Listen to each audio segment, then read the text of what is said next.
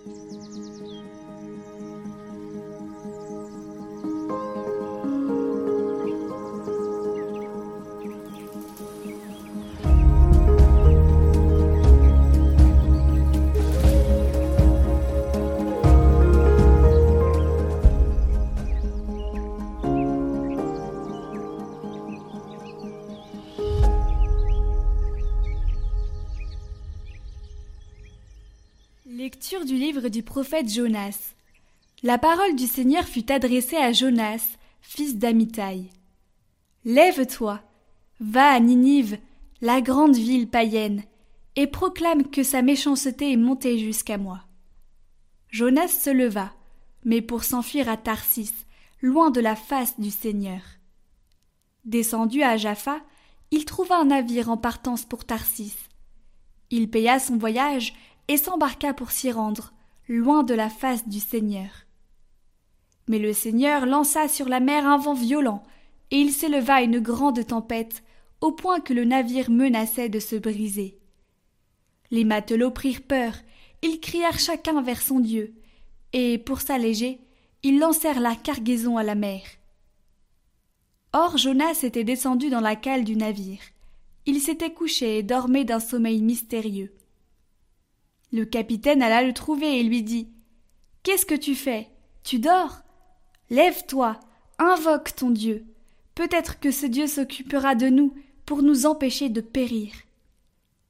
Et les matelots se disaient entre eux Tirons au sort pour savoir à qui nous devons ce malheur.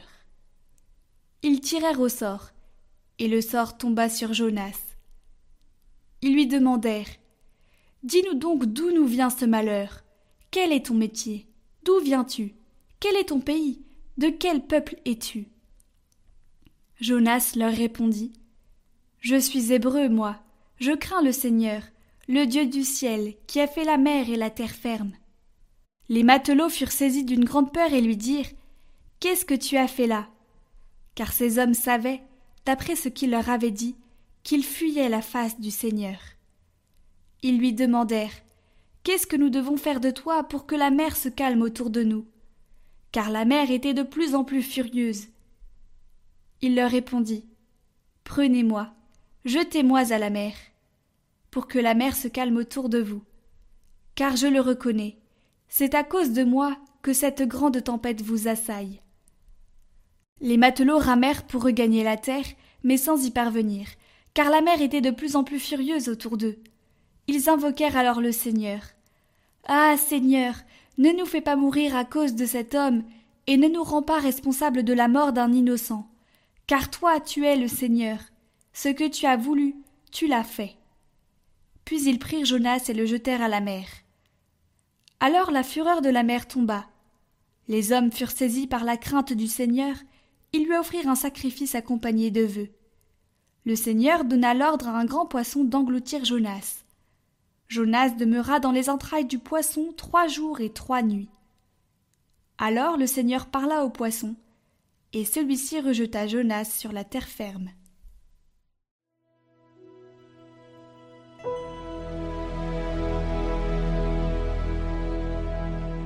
Tu retires ma vie de la fosse, Seigneur mon Dieu. Dans ma détresse, je crie vers le Seigneur et lui me répond. Du ventre des enfers j'appelle, tu écoutes ma voix. Tu m'as jeté au plus profond du cœur des mers, et le flot m'a cerné. Tes ondes et tes vagues ensemble ont passé sur moi. Et je dis, Me voici rejeté de devant tes yeux. Pourrais-je revoir encore ton temple saint? Quand mon âme en moi défaillait, je me souvins du Seigneur, et ma prière parvint jusqu'à toi dans ton temple saint.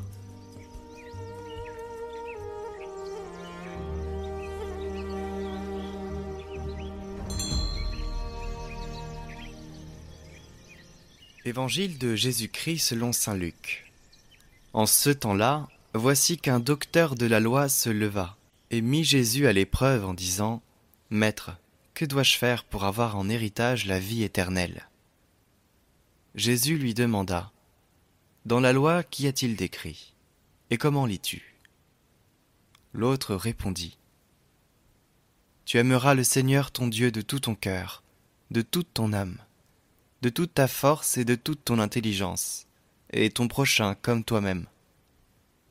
Jésus lui dit, Tu as répondu correctement. Fais ainsi et tu vivras.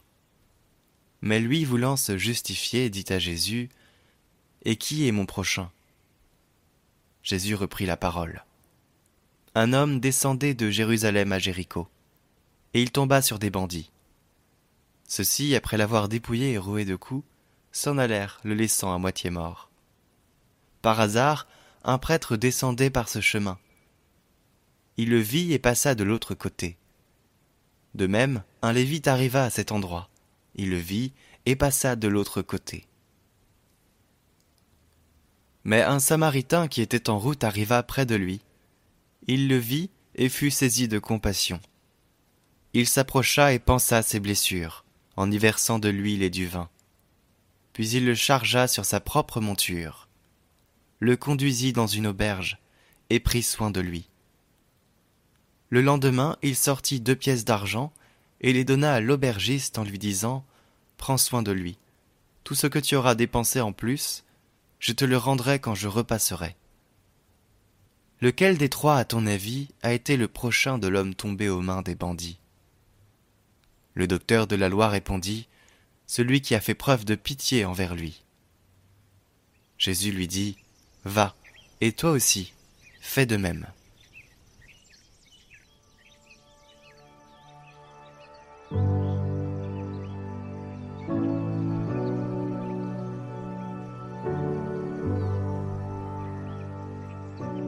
La miséricorde du divin Samaritain. Que vous avez été bon, ô divin Samaritain, de ramener ce monde blessé si lamentablement tombé sur le chemin, enseveli dans une telle fange, et si indigne de vos bontés.